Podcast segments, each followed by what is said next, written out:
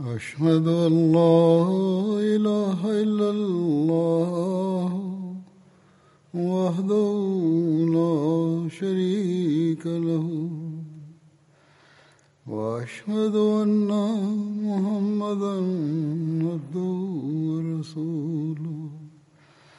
أما بعد فأعوذ بالله من الشيطان الرجيم. بسم الله الرحمن الرحيم. الحمد لله رب العالمين. الرحمن الرحيم. مالك يوم الدين. إياك نعبد وإياك نستعين.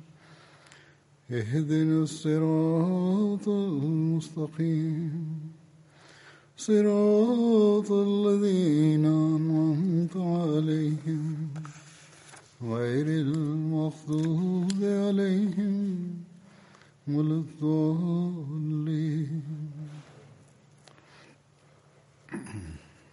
Omar bin al-Khattab anhu.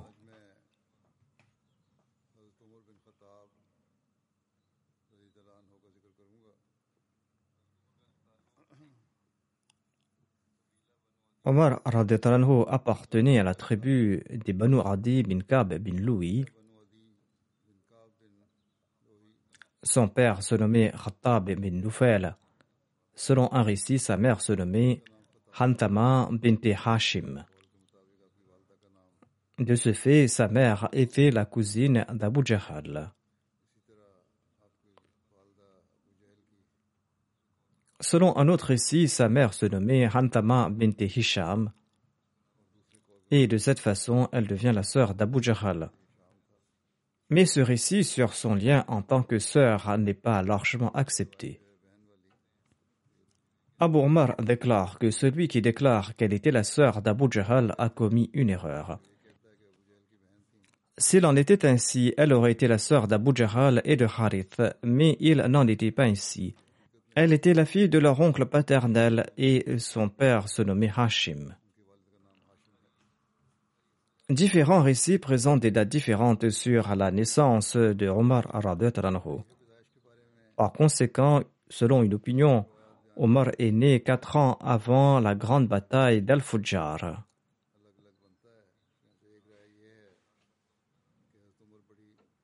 Ailleurs, il est dit qu'il est né quatre ans après la grande bataille d'Al-Fujjar.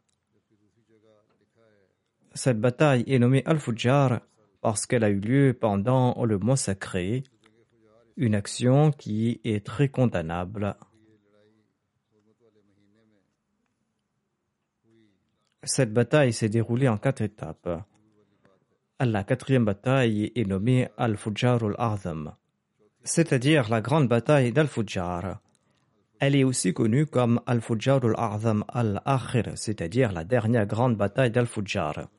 Cette bataille a eu lieu entre les Korachites et les Banu Kinana et les Hawazin.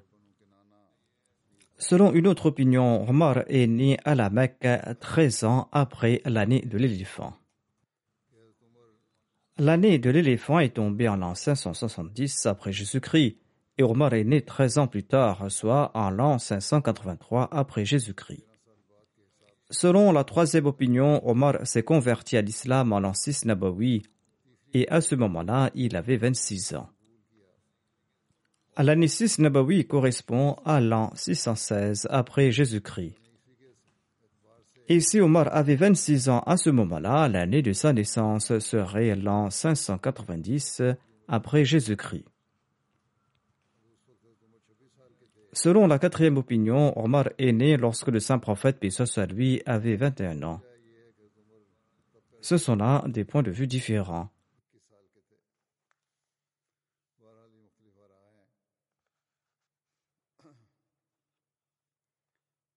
Il s'est converti à l'islam lorsqu'il avait entre 21 ans et 26 ans.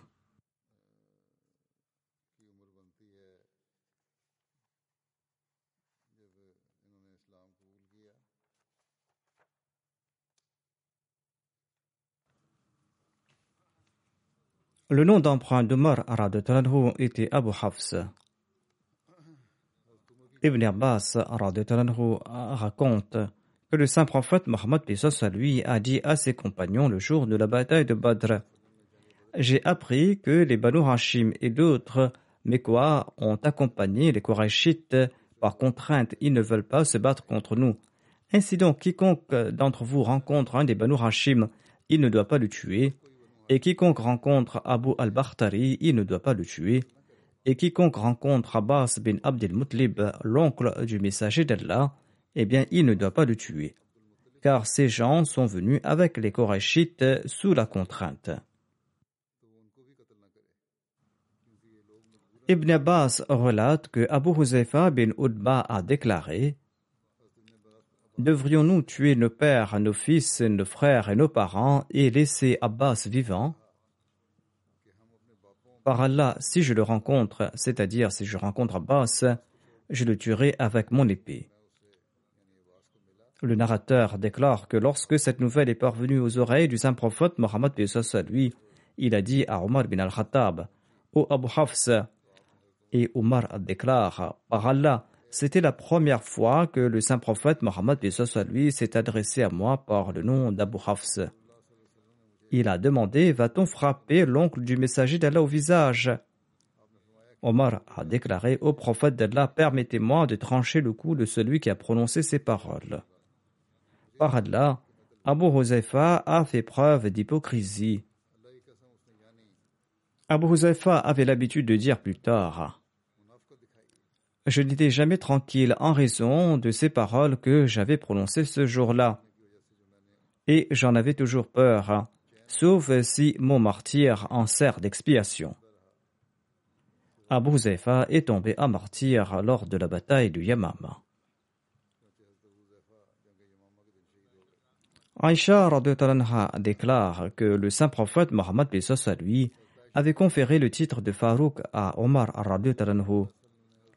quel était le contexte de ce titre? Selon un récit d'Ibn Abbas, celui-ci déclare J'ai demandé à Omar comment il avait reçu ce titre de Farouk.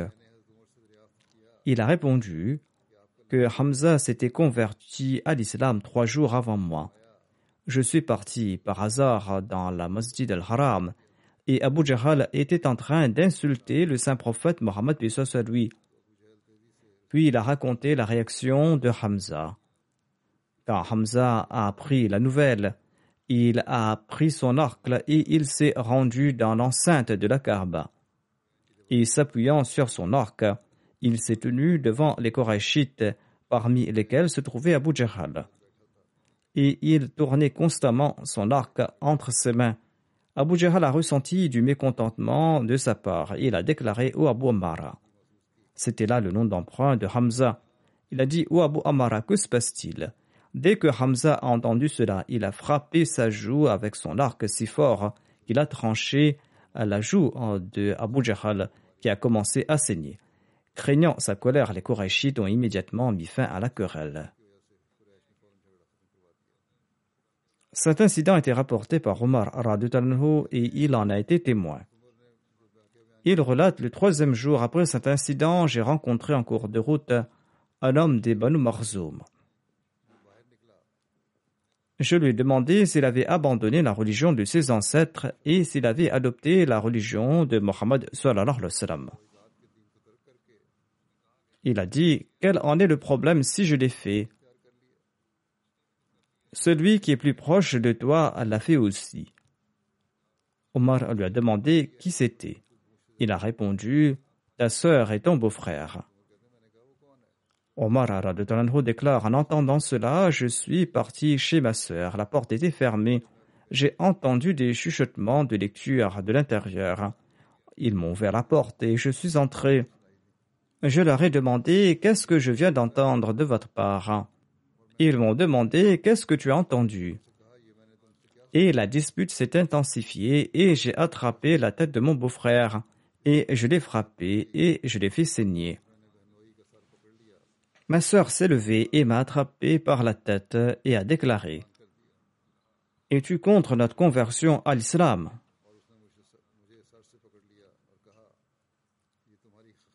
Cependant, dans le deuxième récit, il est dit que la sœur a également été blessée.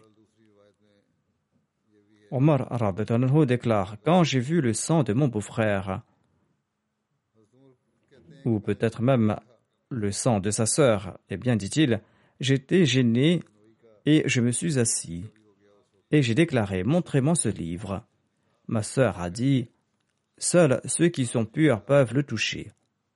Si tu dis la vérité, eh bien, va prendre un bain. Ainsi donc, j'ai pris un bain et je suis venu m'asseoir. Et ils ont sorti ce livre pour moi. Il était écrit Bismillahirrahmanirrahim. J'ai déclaré que ce sont des noms très saints et purs. Ensuite, il était écrit Taha, Ma anzalna al-Qur'an litashqa. Et il y avait d'autres versets jusqu'à Asma ul-Husna. Il s'agissait des versets 2 à 9 de la Surat Taha. Omar déclare que la grandeur de ces paroles m'a pénétré dans le cœur. J'ai dit que les Korachites, Lévites et moi, j'ai accepté l'islam. Et j'ai demandé où se trouve le messager d'Allah?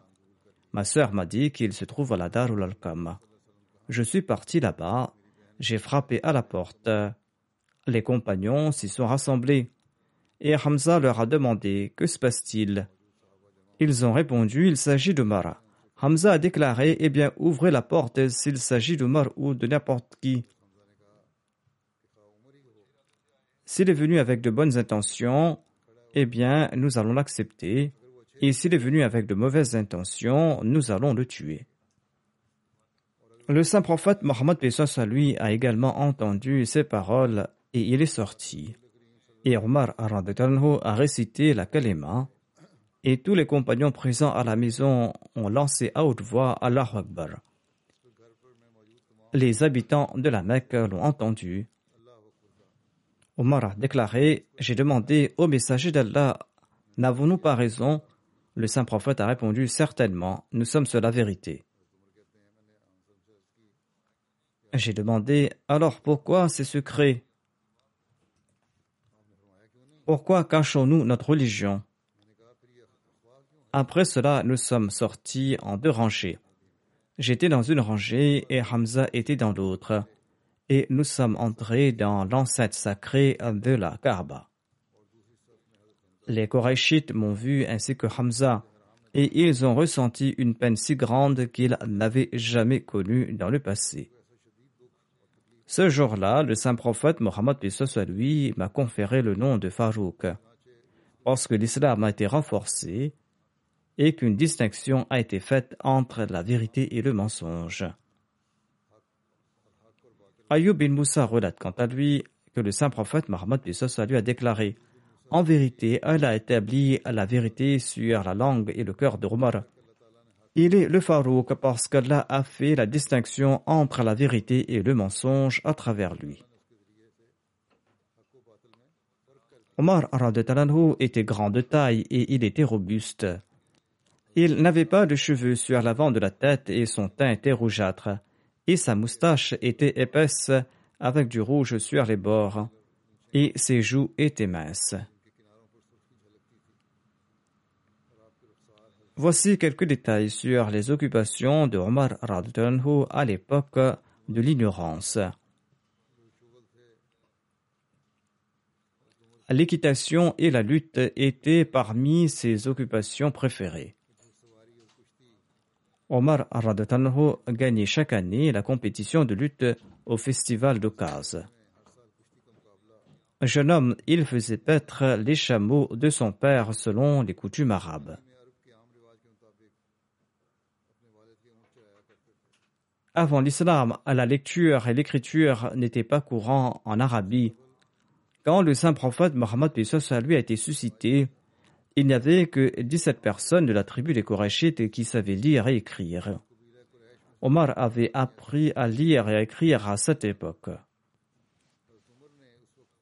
Omar était l'un des nobles de parmi les Korachites.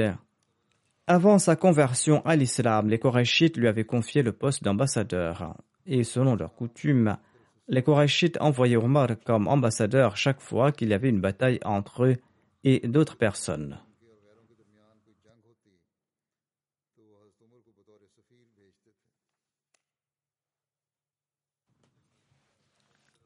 Certains musulmans avaient émigré en Abyssinie.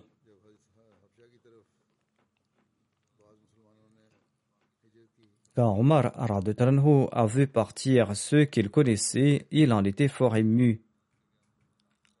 Et ce, malgré le fait qu'il ne s'était pas encore converti à l'islam et qu'il avait un fort tempérament.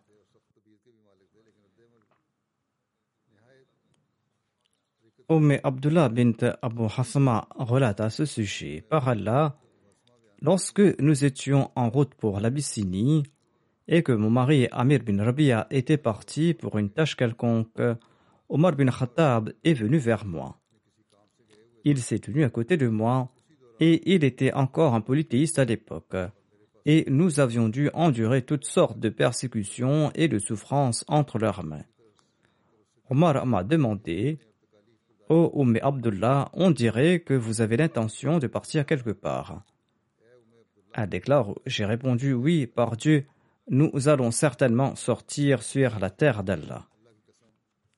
C'est-à-dire, nous allons partir en exil et trouver un autre lieu de résidence. La terre d'Allah est vaste. Elle a dit Vous nous avez persécutés et opprimés à tel point qu'Allah nous a ouvert une voie pour nous. Omer Abdullah relate Omar a répondu Qu'Allah soit avec vous.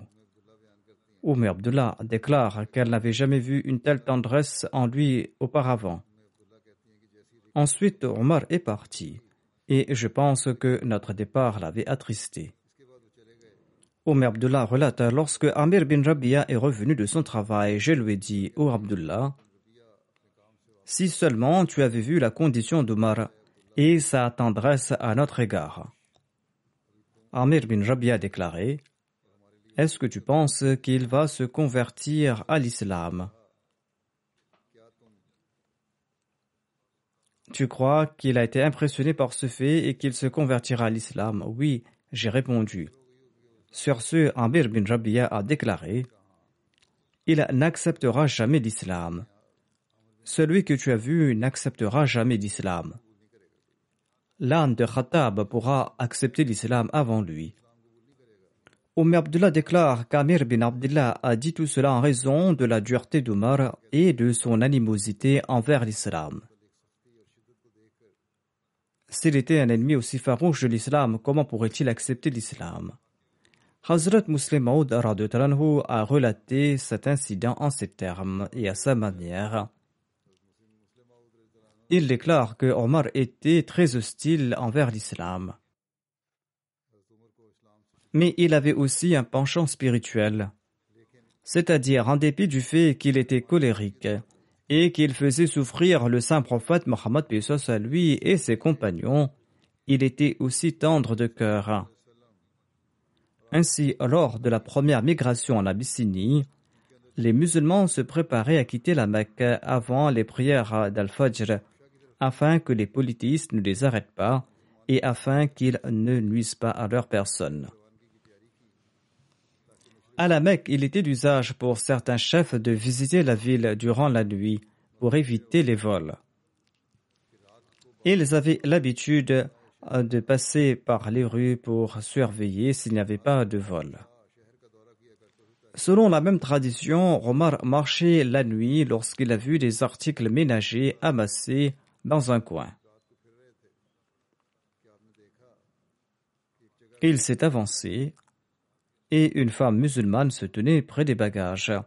Le mari de cette femme était peut-être une connaissance de Omar. C'est pourquoi il s'est adressé à cette femme musulmane et lui a demandé Oh ma sœur, que se passe-t-il? On dirait que vous partez pour un long voyage. Son mari n'était pas là.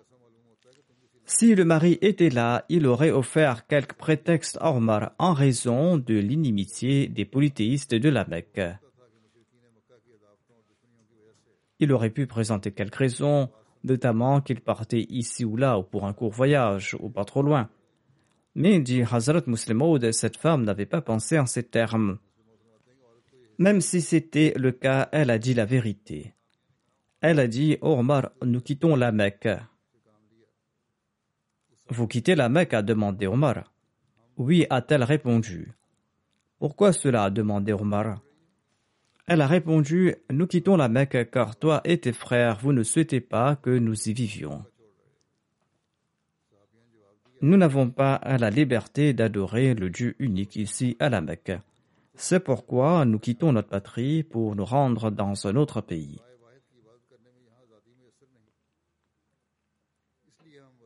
Malgré le fait que Omar était un ennemi farouche de l'islam, malgré le fait qu'il était lui-même prêt à tuer des musulmans, en entendant la réponse de cette femme musulmane dans l'obscurité de la nuit, à savoir que nous quittons notre patrie parce que vous et vos frères, vous n'aimez pas que nous restons ici et que vous ne nous permettez pas d'adorer librement le Dieu unique. Eh bien, en entendant cela, Omar a tourné son visage de l'autre côté. Et il a mentionné le nom de cette femme et lui a dit Partez donc, que Dieu soit votre protecteur. Omar était si ému qu'il pensait que s'il ne tournait pas son visage, eh bien il allait se mettre à pleurer. Le mari de cette femme est retourné. Il pensait que Omar était un ennemi acharné de l'islam. Et quand il a vu là-bas, il avait peur que Omar les empêche de partir. Il a demandé à sa femme la raison de sa présence. Elle lui a raconté tout ce qui s'était passé et sa question concernant leur destination. Son mari a déclaré J'ai peur qu'il nous prépare un mauvais coup. Lors des préparatifs, le mari est retourné et il a vu Omar avant qu'il ne parte de là, où il avait peut-être rencontré Omar avant son départ. La femme a répondu Au fils de mon oncle. Les femmes arabes appelaient ainsi leur mari, à savoir fils de mon oncle. Il lui a dit que tu dis qu'il peut nous faire un mauvais coup mais moi je crois qu'il va accepter l'islam un jour. Car lorsque je lui Oh Omar, nous quittons la Mecque parce que toi et tes frères, vous ne nous permettez pas d'adorer le Dieu unique, eh bien il a tourné son visage et il a déclaré Partez en ce cas et qu'Allah soit votre protecteur. Et il y avait un tremblement dans sa voix, et je pense qu'il avait aussi des larmes aux yeux. Il est donc clair qu'il deviendra un jour musulman.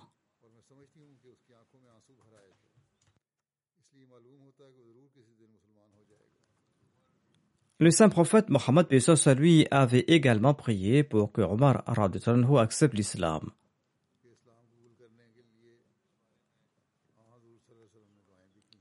Selon un récit, Ibn Omar relate que le saint prophète Mohammed lui avait prié en ces termes.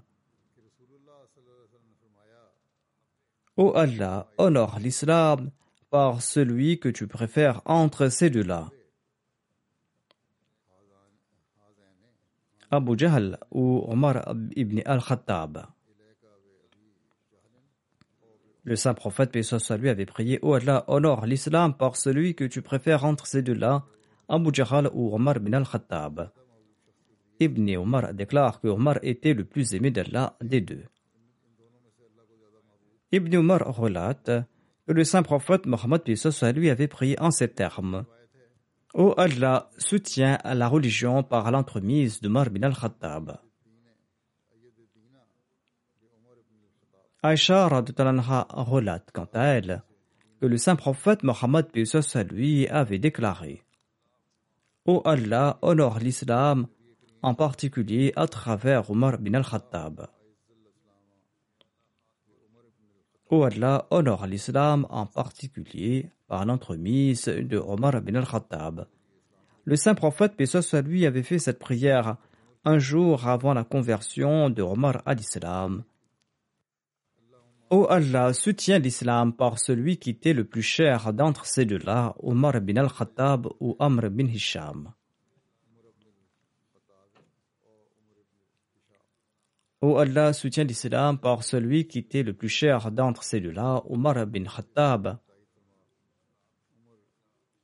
ou Amr bin Hisham.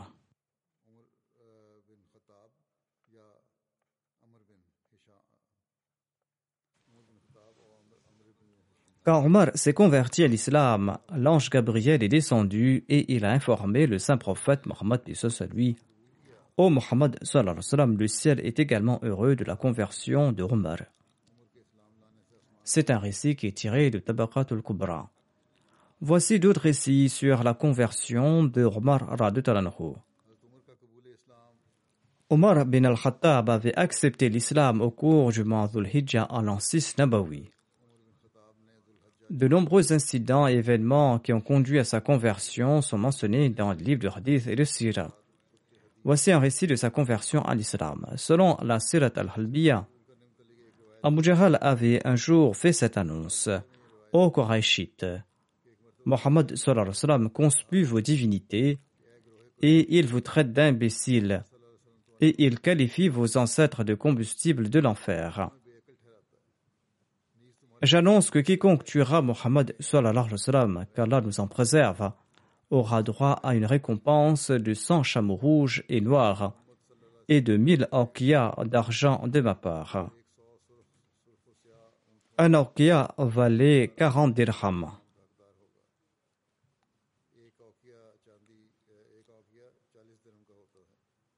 et avait un poids d'environ 126 grammes.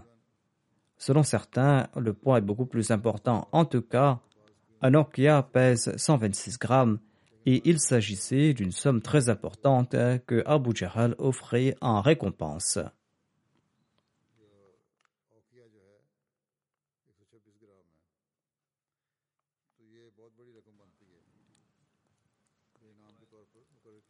Selon un autre récit, Abu Jahl aurait déclaré Quiconque tue Mohammed recevra tant d'onces d'or, tant d'onces d'argent et tant de muscles et tant de vêtements précieux et d'autres choses. En entendant cela, Omar a déclaré qu'il aurait droit à cette récompense. Les gens lui ont dit en effet, cette récompense sera la tienne. Après cela, Omar a conclu un accord formel avec eux. Omar a déclaré J'ai suspendu mon épée nue sur mon épaule et je suis parti à la recherche du saint prophète Mohammed à lui. En cours de route, j'ai passé par un endroit où un veau était abattu et j'ai entendu une voix qui sortait du ventre de ce veau. La voix disait aux familles de Zarih.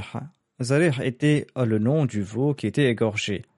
Une personne vous invite vers la vérité et vous demande de témoigner qu'il n'y a personne digne d'adoration sauf Allah et que Mohammed est le messager d'Allah. Omar déclare que c'était une référence à ma personne. Si ce récit de la Sirat Halbiya est authentique, il semble qu'il s'agit d'une vision qu'il avait vue là-bas, ou que cette voix était sortie de quelque part.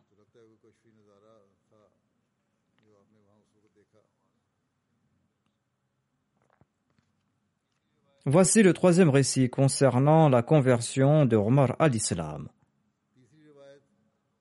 Il raconte un jour, je suis venu avec l'intention d'accomplir la tawaf dans l'enceinte de la Kaaba. Le saint prophète se tenait debout et priait. Lorsqu'il priait, il avait l'habitude de faire face à la Syrie, c'est-à-dire vers la pierre de Jérusalem, de telle manière que la Kaaba se trouvait entre lui et la Syrie, c'est-à-dire Jérusalem. Ainsi donc, lors de ses prières, il se tenait entre la pierre noire et le Rukn Yamani. Le Rukn Yamani est le coin sud-ouest de la Karba qui fait face au Yémen. C'était là l'unique manière de faire face à Jérusalem. Omar déclare que quand j'ai vu le saint prophète Mohammed soit lui, je me suis dit que ce soir je vais l'écouter pour entendre ce qu'il disait. Oui, j'ai pensé que si je m'approcherais de lui pour l'écouter, j'éveillerais ses soupçons. Sur ce, je suis venu de la pierre noire et je me suis placé derrière la couverture de la Karba et j'ai commencé à marcher lentement.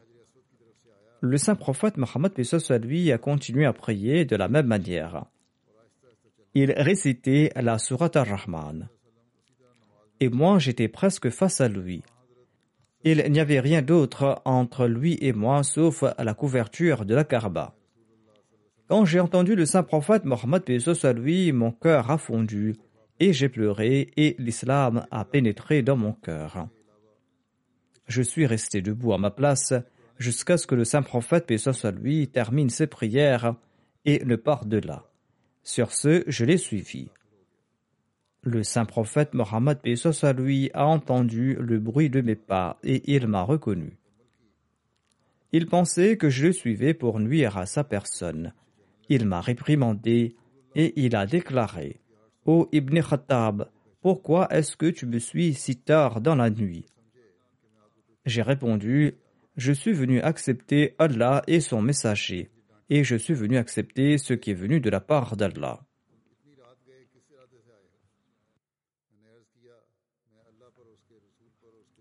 Il y a un quatrième récit sur sa conversion et ce récit est comme suit. Omar relate Une nuit, ma sœur ressentait les douleurs de l'accouchement. Je suis sorti de la maison et j'ai serré les rideaux de la Karba pour prier. Le saint prophète, paix soit est venu et il a prié autant de fois qu'Allah souhaitait qu'il prie tout près de la pierre noire. Puis le saint prophète Mohammed, est parti et j'avais entendu des paroles que je n'avais jamais entendues auparavant. Quand le saint prophète Mohammed lui est parti, je l'ai suivi. Il a demandé qui est-ce. J'ai répondu je suis Omar. Il a dit oh Omar, tu ne me quittes pas de nuit comme de jour. En entendant cela, j'avais peur qu'il ne me maudisse. J'ai déclaré immédiatement Ashadu Allah ilaha illallah wa. C'est-à-dire, je témoigne qu'il n'y a pas d'autre Dieu à part Allah et que vous êtes le messager d'Allah. Ensuite, le saint prophète Mohammed à lui m'a demandé Ô Omar, veux-tu cacher ta conversion à l'islam? J'ai répondu non. Je jure par celui qui vous a envoyé avec la vraie religion, j'annoncerai ma conversion à l'islam de la même manière que j'avais l'habitude de déclarer mon polythéisme.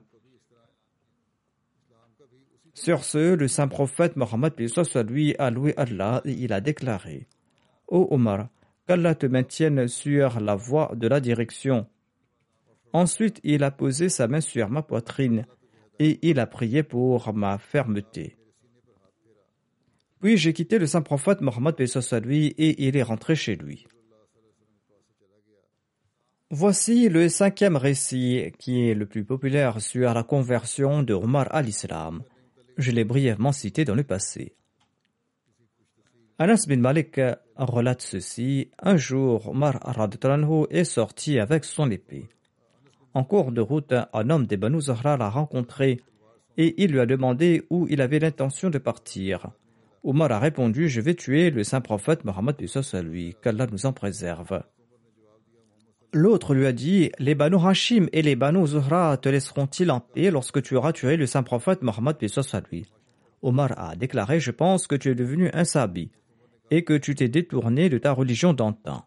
L'autre lui a dit oh Omar, souhaites-tu que je te dise quelque chose de plus surprenant que cela? Tu me qualifies de sabi, mais il y a quelque chose de plus grave. Ta sœur et ton beau-frère sont devenus sabi et ils se sont déviés de ta religion. En entendant cela, Omar est parti chez eux, en les blâmant tous deux. Un des muhajirines nommé Khabab se trouvait chez eux. J'avais déjà évoqué cet incident en mentionnant les récits sur Khabab. Lorsqu'ils ont entendu la voix de Omar, Khabab s'est caché à l'intérieur de la maison. Omar est entré dans la maison et a demandé Qu'est-ce que vous étiez en train de lire? Quelle voix avais-je entendue à l'instant? Ils étaient en train de réciter la Surat Taha. Ils ont répondu Nous étions en train de parler entre nous. C'est tout. Omar a déclaré que j'ai entendu dire que vous vous êtes détourné de votre religion d'antan. Le beau-frère d'Omar a répondu Omar, as-tu déjà pensé que la vérité puisse être dans une autre religion que la tienne? C'est-à-dire, tu dois chercher la vérité. As-tu pensé qu'il pouvait y avoir la vérité dans d'autres religions? En entendant cela, Omar a attrapé son beau-frère et l'a sévèrement tabassé. Lorsque sa sœur est venue protéger son mari, Omar l'a également frappé, et du sang a commencé à couler de son visage. Elle a dit avec colère, Ô oh Omar, si la vérité est dans une religion autre que la tienne, alors témoigne qu'il n'y a pas d'autre Dieu qu'Allah, et témoigne que Mohammed est le messager d'Allah. Quand Omar s'est calmé, il a déclaré, Donnez-moi ce livre afin que je puisse le dire. Il savait en effet lire. Sa sœur a déclaré Tu es impur, et personne ne peut le toucher dans un état d'impureté. Lève-toi et prends un bain ou fais tes ablutions. Omar s'est levé et il a fait ses ablutions. Ensuite, il a pris le livre et il a commencé à le réciter.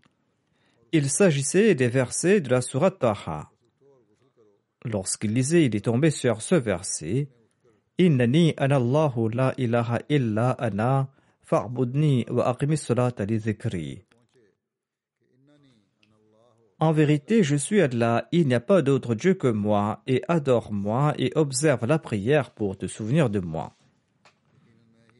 Après avoir récité ce verset, Omar a déclaré Dites-moi où se trouve Mohammed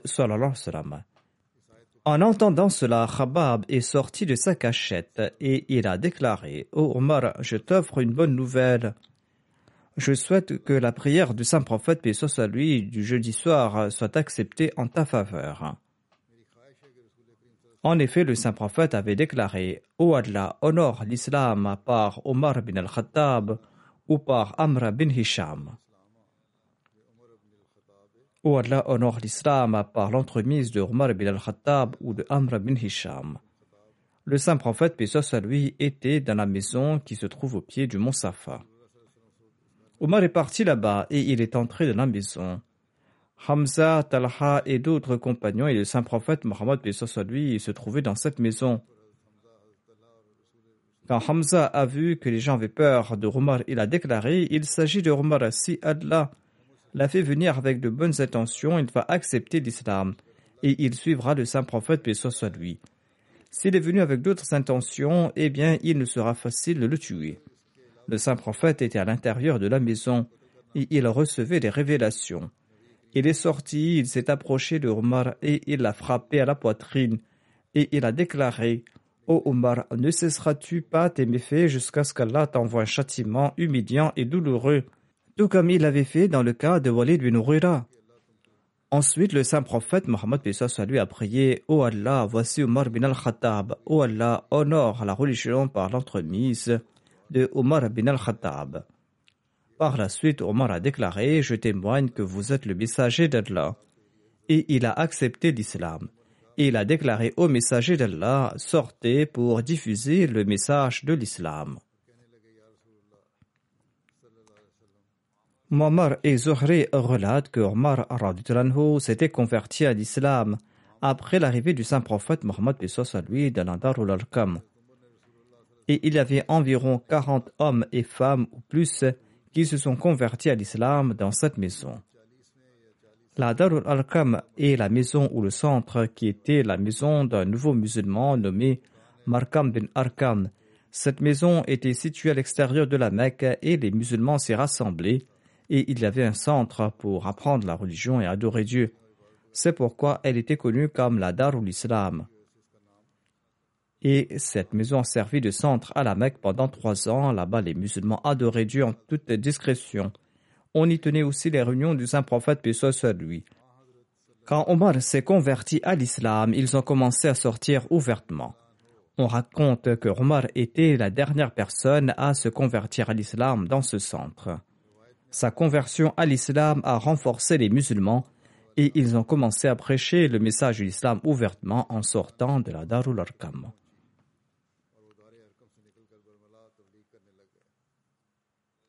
Ce même récit de la conversion de est relaté ailleurs avec une légère différence.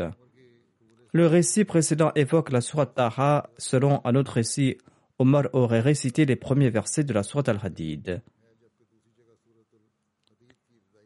Il existe également un sixième récit à propos de la conversion de à l'islam.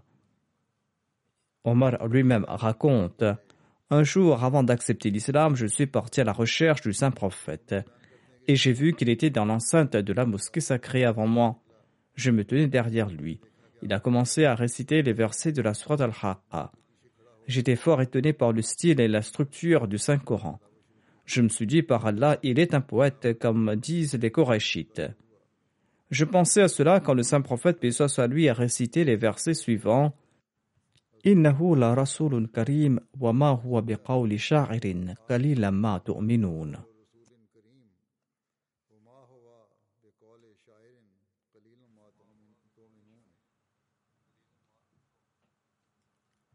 C'est assurément la parole apportée par un noble messager, ce n'est pas la parole d'un poète comme vous croyez peu. Omar déclare J'ai dit qu'il est un devin, qu'il est un sorcier. Ensuite, le saint prophète, paix à lui, a récité ces versets.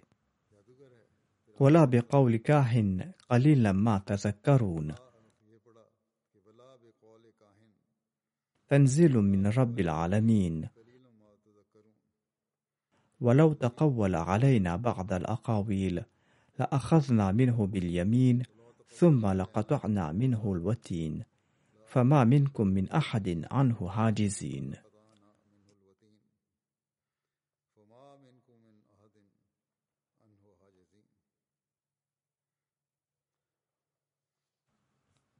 Le saint prophète Pessos lui a récité cette sourate jusqu'à sa fin. La traduction de ces versets comme suit. Ce n'est pas non plus la parole d'un devin, vous prenez très peu de notes.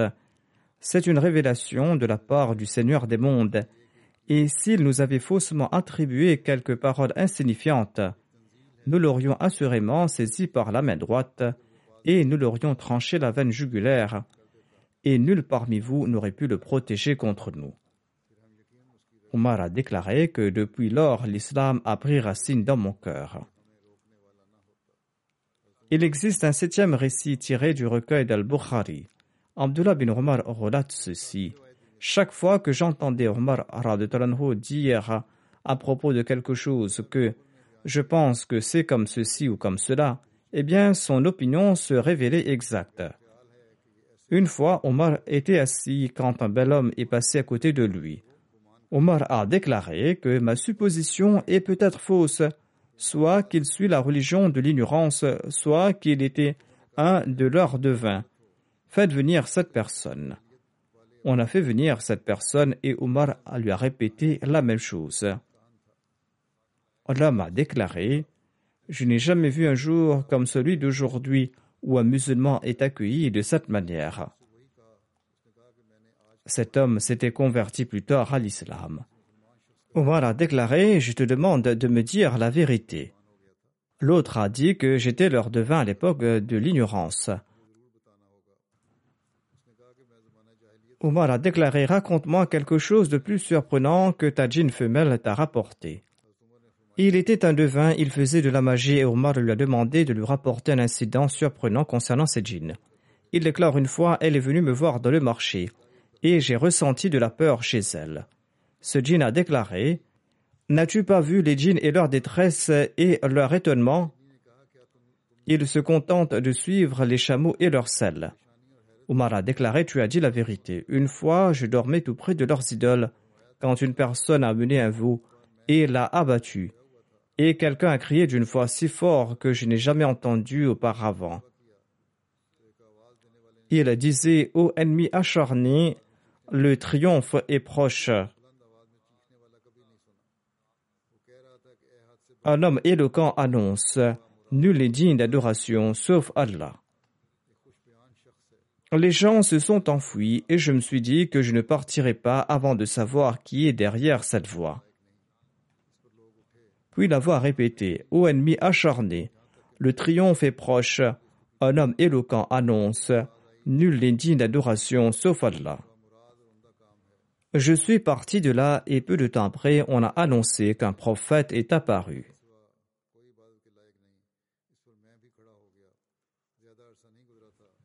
Dans certaines versions de Bukhari, il y a la ilaha illanta à la place de la ilaha illallah. C'était donc un récit tiré d'Al-Bukhari. Il existe divers récits dans les livres d'histoire et de biographie sur la conversion de Omar Tranho. Et le récit le plus célèbre d'entre eux et qui a été mentionné dans la majorité des livres est le récit dans lequel Omar a pris son épée avec l'intention d'aller tuer le saint prophète Mohammed lui. Nous en préserve. En cours de route, quelqu'un lui a dit d'aller prendre les nouvelles de sa sœur. Et il s'est rendu chez sa sœur et son beau-frère. C'est le récit qui est généralement accepté et c'est le récit qui est mentionné dans de nombreux endroits même s'il y a de nombreux autres récits comme je l'ai mentionné.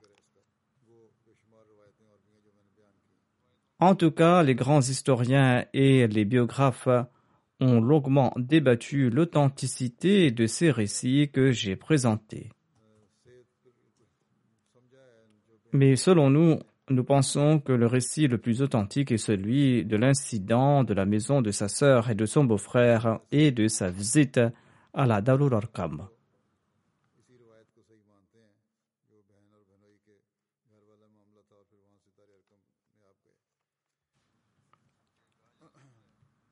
On peut supposer, et cela est tout à fait possible, que tous ces récits de la conversion de Omar à l'islam soient vrais dans leur contexte. La conclusion qu'on en tire est qu'à différentes occasions, il y a eu des changements dans le cœur de Omar. Parfois, il y a des changements et on ne fait pas le dernier pas. Et le dernier incident s'est produit lorsqu'il a entendu le Saint-Coran dans la maison de sa sœur et de son beau-frère et il s'est présenté au saint prophète Mohammed soit lui pour se convertir à l'islam. Mais en tout cas, Allah c'est le mieux. Omar avait 33 ans à l'époque et il était le chef de sa tribu, les Banu Hadi. Il était aussi l'ambassadeur des Korachites quand il avait prêté le serment d'allégeance à l'islam. En tout cas, il avait une personnalité impressionnante et il était courageux. Sa conversion à l'islam a considérablement renforcé les musulmans. Ils ont quitté la Dal et et ils ont fait des prières ouvertement à la mosquée sacrée.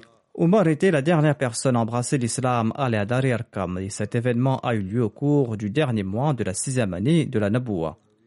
Il y avait 40 hommes musulmans à la Mecque à l'époque. Inch'Allah, je présenterai le reste à l'avenir.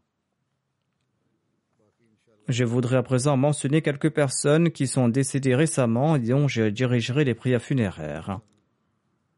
Le premier se nomme Ahmad Mohammad Ousmane Chabouti Saheb, qui était le fils de Mohammad Ousmane Chabouti du Yémen. Il est décédé en Égypte le 9 avril dernier, à l'âge de 87 ans. Inna lillahi wa inna ilayhi raji'un. Ahmad Mohammad Ousmane Chabouti est né à Aden, au Yémen.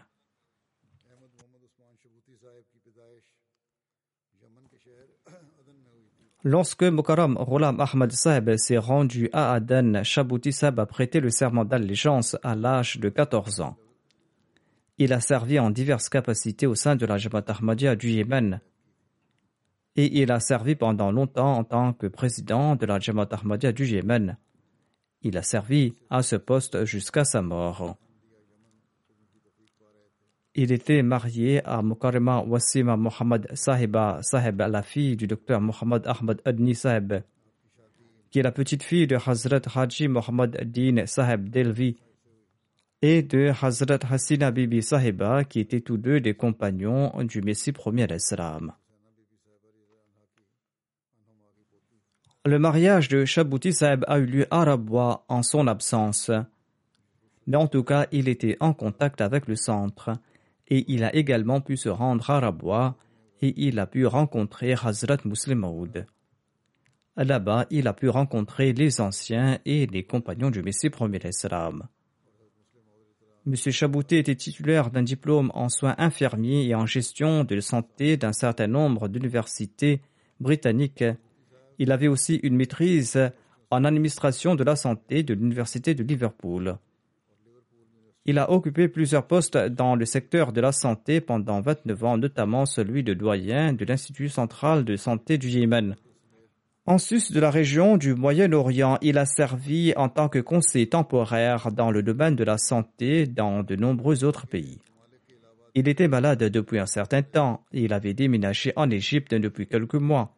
Il tentait de venir ici au Royaume-Uni et il était soigné là-bas en Égypte, mais en raison de la gravité de sa maladie, il est resté quelque temps à l'hôpital avant de se présenter à son véritable créateur le 9 avril dernier.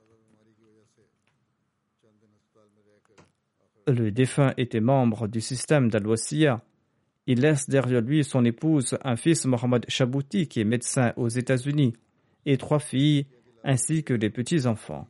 Sa fille aînée est au Yémen, une autre fille est en Allemagne et sa fille Marwa Chabouti réside ici au Royaume-Uni et elle sert au sein de l'équipe MTA Al-Arabiya.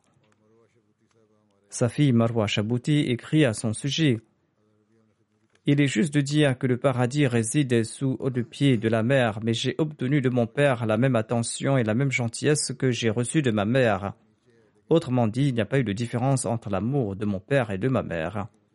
Mon père était pieux, vertueux, il possédait haute qualité morale et il était humble. Il était patient, véridique, il s'occupait des pauvres et il aimait tout le monde, voire toute l'humanité.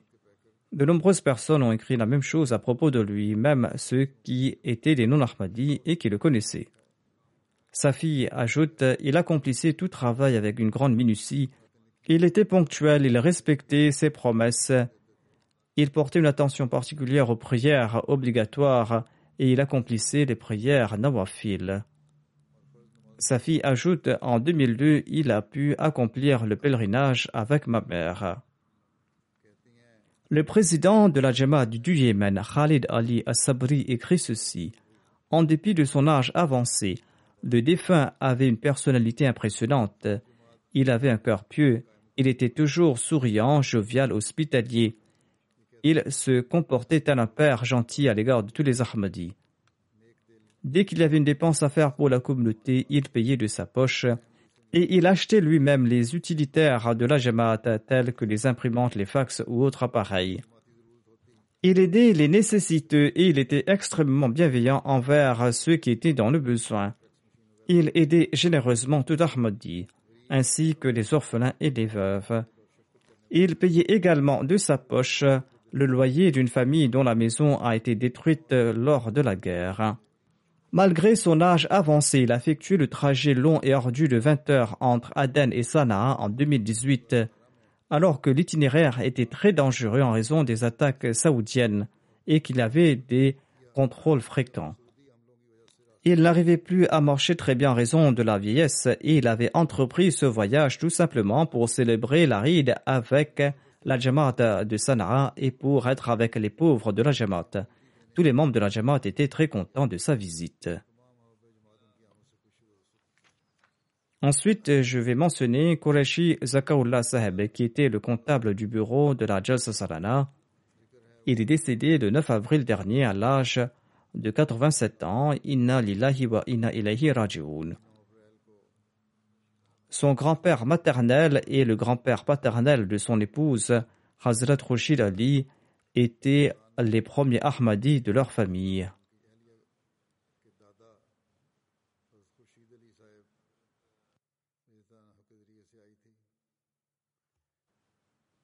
Lorsque le Messie premier l'Islam a visité Sialkot, Hazrat Khurshid Ali avait eu l'opportunité de prêter le serment d'allégeance au Messie premier l'Islam à l'âge de 16 ans.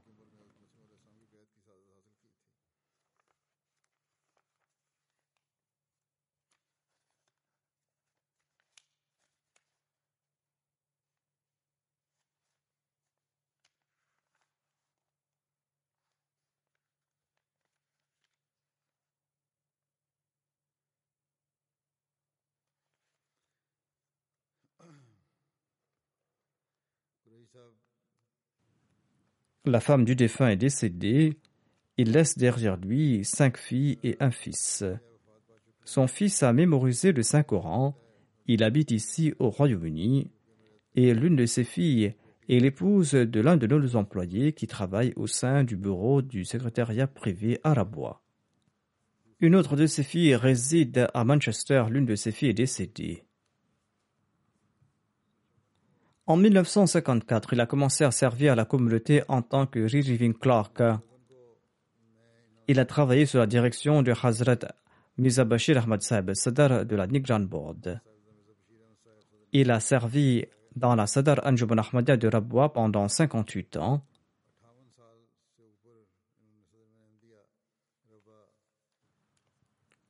Son fils Hafiz Shamsul Doha écrit ceci il a pu servir avec Hazrat Mizabashir Ahmad Sab et il avait l'habitude de visiter celui-ci. Lors de son premier jour de travail, il s'était rendu chez Hazrat Mizabashir Ahmad Sab qui lui avait demandé de s'asseoir. Ce à quoi le défunt a répondu Comment puis-je m'asseoir d'égal à égal devant un enfant du Messie premier salam?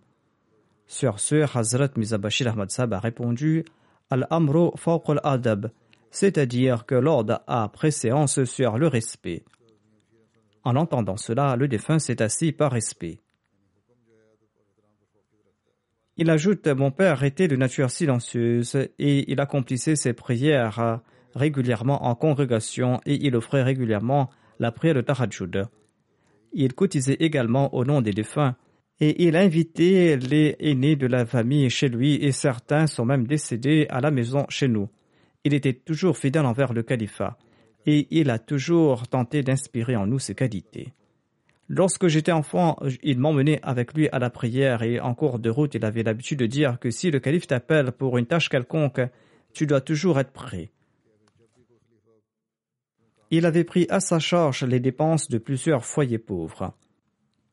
Sa fille Amtusalam écrit ceci Mon père avait offert un terrain équivalent à 506 mètres carrés du quartier Nasirabad Sultan de Rabwa au Sadar Anjuman Ahmadiyya pour la construction d'une mosquée.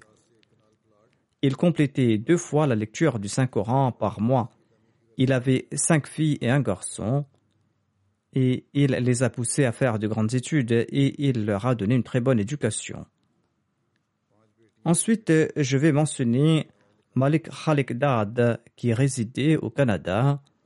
Il est décédé à l'âge de 85 ans. Inna lillahi wa inna ilayhi raji'un. Cher Nuruddin Saheb, le grand-père maternel du défunt était un compagnon du Messie promet Il était un commerçant acadien. Son grand-père paternel, Mauladad, avait rejoint l'Ahmadiyya en prêtant allégeance sur la main du premier calife. Il a servi pendant longtemps à Karachi en tant que président de la communauté. Au Canada, il servait au département des finances. Il accomplissait ses prières régulièrement, il jeûnait régulièrement, il était empathique, bienveillant et il prenait soin des pauvres. Il participait dans tous les fonds financiers de la communauté et il avait une relation de grand amour avec le califat. Moi-même, j'en étais témoin. Il avait une relation des plus extraordinaires avec le califat. Il faisait partie des premiers membres du système dal Il laisse derrière lui son épouse, quatre fils et trois filles. Un de ses fils sert au sein de l'Amna nationale du Canada. Ensuite, je vais diriger la prière funéraire de Mohamed Salim Sabir, qui servait au sein de la Nazarat ou Muriama. Il est décédé le 27 mars à l'âge de 77 ans. Inna lillahi wa inna ilayhi raji'un. L'Ahmadiyya est entré au sein de la famille de Salim Saeb par l'intermédiaire de son père, Hazrat Mianour Mohamed Saeb, qui était un compagnon du Messie premier salam. Son père résidait dans un village tout près de Kadian qui s'appelait Wanjua. En 1903, il s'était rendu en personne à Kadian pour prêter allégeance sur la main du Messie premier salam. Le 19 mai 1962, le défunt a été affecté au département de la Sadar Anjuman Ahmadiyya. Par la suite, en 1968, il a été transféré du bureau du Diwan au bureau du secrétaire privé et le troisième calife l'avait lui-même nommé pour servir au sein de son bureau. Ensuite, il a servi comme Mortasib de l'Umuriyama de 87 à 2006. Le défunt a pu servir pendant environ 59 ans. Il faisait partie du système dal Son neveu et son gendre écrit à son sujet qu'il accomplissait régulièrement la prière de Tahajjud lors de la prière de Tahajjud, il priait avec une telle ferveur que les gens qui étaient autour de lui en étaient tout émus. Il enjoignit à la jeune génération de faire preuve d'obéissance envers le califat. En sus de ses heures de bureau réguliers, il faisait aussi des heures supplémentaires. Il considérait la peine et les difficultés des autres comme les siennes. Lorsque des gens rencontraient des difficultés, il tentait de les aider tout en respectant le cadre de l'obéissance envers le califat et la Jamaat. Il récitait constamment le Daroud et il aidait discrètement les pauvres et il possédait d'innombrables autres qualités. La prochaine défunte se nomme la respectée Naïma Latif Sahiba. Elle était l'épouse de Saibzada Mehdi Latif, qui était des États-Unis. Elle est décédée le 10 mars dernier. Inna lillahi wa inna ilayhi raji'un. Le mari de la défunte, le respecté Saibzada Mizalatif Saheb, est le petit-fils du martyr Hazrat Saibzada Abdul Latif. La défunte a eu sa maîtrise en botanique de l'université de Peshawar en 1969 et elle a commencé ses recherches dans le département de botanique de l'Institut de recherche de Peshawar, et ce jusqu'en 72. En 1970, à la demande du troisième calife, elle a dédié sa vie pour le programme Nusra Jahan.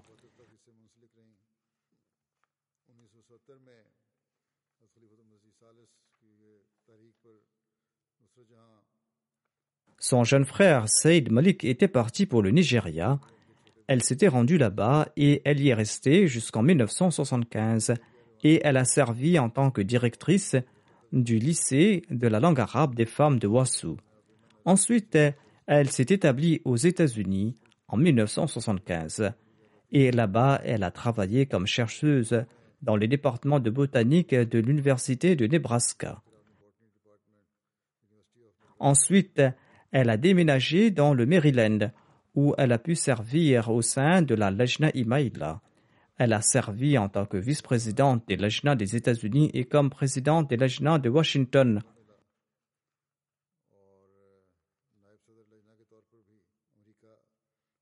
La défunte était une femme très aimante. Elle partageait la douleur des autres.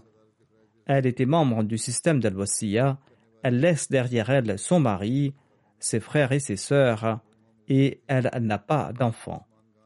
L'un de ses frères est le Naïb Amir de la Jamaat des États-Unis et un autre travaille au sein de la Darul Qaza.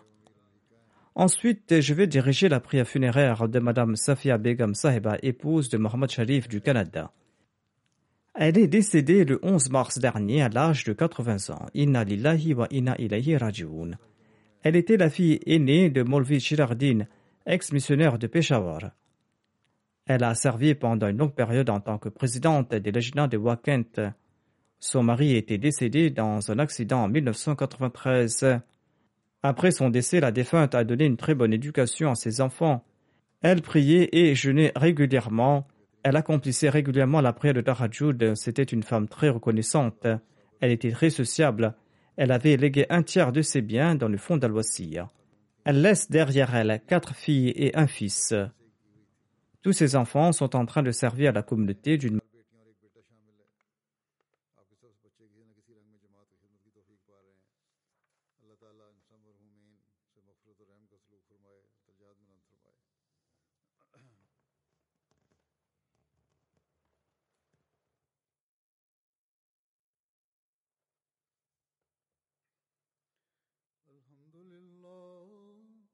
الحمد لله نحمده ونستعينه ونستغفره ونؤمن به ونتوكل عليه ونعوذ بالله من شرور انفسنا ومن سيئات اعمالنا من يهده الله فلا مضل له ومن يضلل فلا هادي له.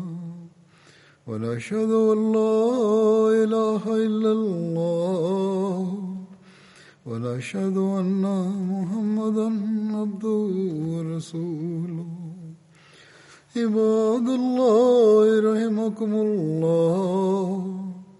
إن الله يأمر بالعدل واللسان وإيتاء ذي القربى وينهى عن الفحشاء والمنكر والبغي يعظكم لعلكم تذكرون اذكروا الله يذكركم وادعوه يستجب لكم ولذكر الله أكبر